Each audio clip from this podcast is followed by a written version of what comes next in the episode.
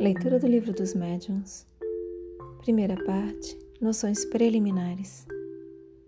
Capítulo 4 Dos Sistemas. Item 44. Sistema da alma coletiva. Constitui uma, uma variante do precedente. Segundo este sistema, apenas a alma do médium se manifesta, porém, identificada com a de muitos outros vivos, presentes ou ausentes, e formando um todo coletivo, em que se acham reunidas as aptidões, a inteligência e os conhecimentos de cada um. Conquanto se intitule A Luz, a brochura onde esta teoria vem exposta, muito obscuro se nos afigura o seu estilo. E aqui vem uma nota de rodapé sobre o que é a luz. Comunhão, a luz do fenômeno do espírito. Mesas falantes, sonâmbulos, médiums, milagres. Magnetismo espiritual, poder da prática da fé. Purema Tirpsé, uma alma coletiva que escreve por intermédio de uma prancheta. Em Bruxelas, 1858, Casa de Vroy. Continuando a leitura. Confessamos não ter logrado compreendê-la e dela falamos unicamente de memória. É, em suma, como tantas outras, uma opinião individual que conta poucos prosélitos.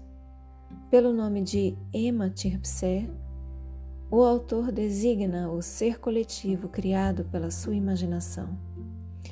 Por epígrafe, tomou a seguinte sentença: Nada há oculto que não deva ser conhecido. Esta proposição é evidentemente falsa, porquanto uma imensidade há de coisas que o homem não pode e não tem que saber. Bem presunçoso seria aquele que pretendesse devassar todos os segredos de Deus. Item 45. Sistema sonambúlico. Mais adeptos teve este, que ainda conta alguns.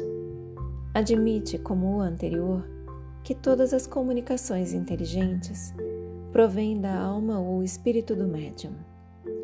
Mas, para explicar o fato de o médium tratar de assuntos que estão fora do âmbito de seus conhecimentos, em vez de supor a existência nele de uma alma múltipla, atribui essa, essa aptidão a uma sobreexcitação momentânea de suas faculdades mentais, a uma espécie de estado sonambúlico ou estático, que lhe exalta e desenvolve a inteligência.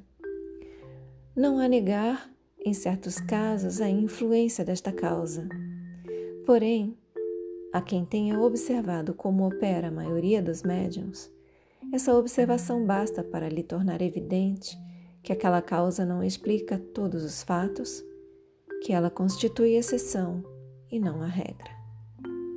Poder-se-ia acreditar que fosse assim se o médium tivesse sempre ar de inspirado ou de estático, aspecto que, aliás, lhe seria fácil aparentar perfeitamente se quisesse representar uma comédia. Como, porém, se há de crer na inspiração quando o médium escreve como uma máquina, sem ter a mínima consciência do que está obtendo, sem a menor emoção, sem se ocupar com o que faz, distraído, rindo e conversando de uma coisa e de outra? Novamente a pergunta. Vou reler esse parágrafo. Poder-se-ia acreditar que fosse assim se o médium tivesse sempre ar de inspirado ou de estático, aspecto que, aliás, lhe seria fácil aparentar perfeitamente se quisesse representar uma comédia. Como, porém, se há de crer na inspiração quando o médium escreve como uma máquina, sem ter a mínima consciência do que está obtendo, sem a menor emoção, sem se ocupar com o que faz, distraído, rindo e conversando de uma coisa ou de outra. Concebe-se a sobreexcitação das ideias, mas não se compreende possa fazer que uma pessoa escreva sem saber escrever, e ainda menos quando as comunicações são transmitidas por pancadas ou com o auxílio de uma prancheta, de uma cesta. No curso desta obra, teremos ocasião de mostrar a parte que se deve atribuir à influência das ideias do médium. Todavia, tão numerosos e evidentes são os fatos em que a inteligência estranha se revela por meio de sinais incontestáveis que não pode haver dúvida a respeito. Novamente, no curso desta obra, teremos ocasião de mostrar a parte que se deve atribuir à influência das ideias do médium. Todavia, tão numerosos e evidentes são os fatos em que a inteligência estranha se revela por meio de sinais incontestáveis que não pode haver dúvida a respeito.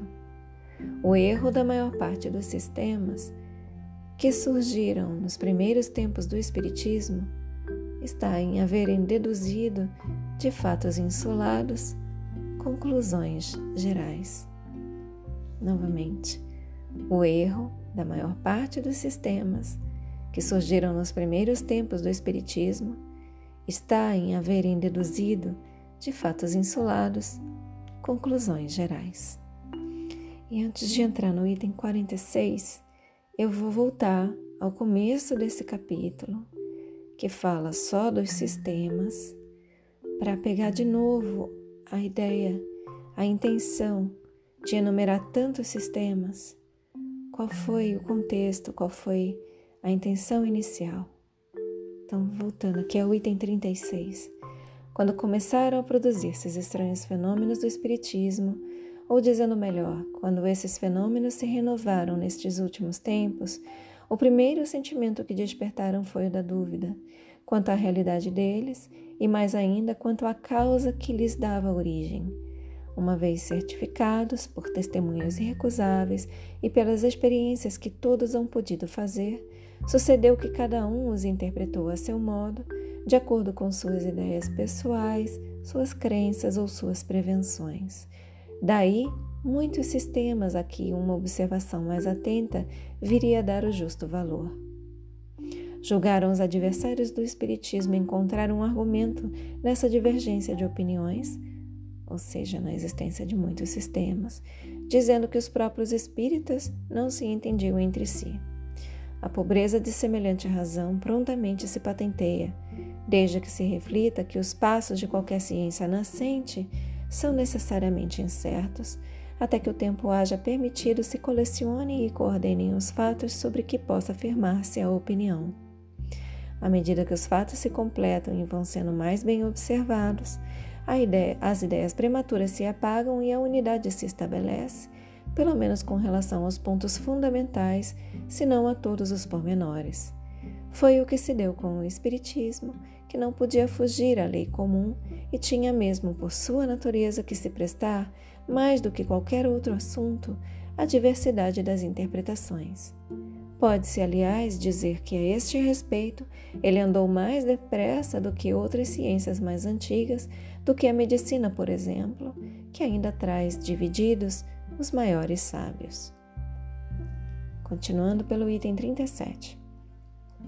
Seguindo metódica ordem para acompanhar a marcha progressiva das ideias, convém sejam colocados na primeira linha dos sistemas os que se podem classificar como sistemas de negação. E aí é aí que a gente está. A gente acabou de ler o sistema sonambúlico, então eles começaram, os espíritos começaram a listar pelos sistemas de negação, isto é, os dos adversários do espiritismo. Já lhes refutamos as objeções na introdução e na conclusão de O Livro dos Espíritos, assim como no volumezinho que intitulamos O que é o Espiritismo. Fora supérfluo insistir nisso aqui, limitar-nos-emos a lembrar, em duas palavras, os motivos em que eles se fundam. De duas espécies são os fenômenos espíritas: efeitos físicos e efeitos inteligentes.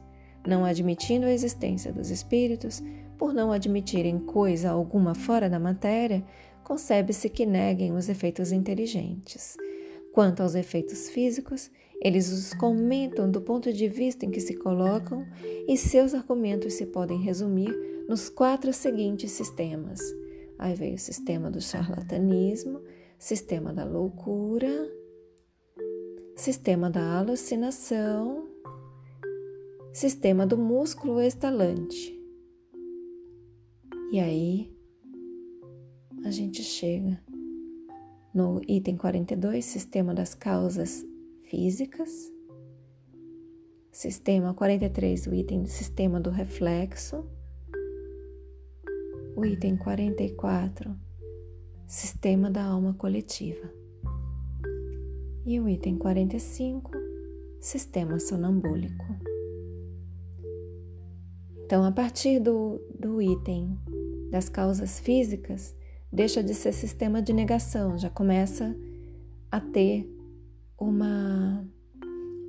Olha só, eles até explicam isso no item. Então, os primeiros quatro sistemas são de negação mesmo. Ou seja, vou reler. De, vou reler. Então, os sistemas de negação. Sistema do charlatanismo, o primeiro que nega. Sistema da loucura, no item 39 o item 40, sistema da alucinação. E o item 41, sistema do músculo estalante. E aí no item 42 começam sistemas de afirmação, confirmam, existe algo mais. Sistemas, sistema das causas físicas, item 42. E aí os espíritos começam assim: aqui estamos fora do sistema da negação absoluta. Averiguada a realidade dos fenômenos, a primeira ideia, perdão, que naturalmente acudiu ao espírito dos que os verificaram foi a de atribuir os movimentos ao magnetismo, à eletricidade ou à ação de um fluido qualquer. Numa palavra, a uma causa inteiramente física e material. Nada apresentava de irracional esta opinião e teria prevalecido se o fenômeno houvera ficado adstrito a efeitos puramente mecânicos. E aí eles continuam a explicação desse sistema. Então, partir daí vem os sistemas de confirmação. Tem algo acontecendo ali, não é charlatanismo, ninguém está alucinado, não é uma loucura, tem algo acontecendo e aí começam as explicações. Sistema das causas físicas, o item 43 é o sistema do reflexo, o item 44 é o sistema da alma coletiva. E aí o item 45 que a gente encerrou agora é o sistema sonambúlico. E é isso, fechem os olhos. Permitam que essas palavras se aprofundem em vocês. Assumam a intenção de contemplar por mais algum tempo sobre essas palavras. Expressem gratidão aos seus guias, mentores, protetores e anjo, anjo guardião. Agradeçam a si mesmos pela continuidade na leitura. Eu também agradeço a vocês pela oportunidade. Boa noite. Namastê.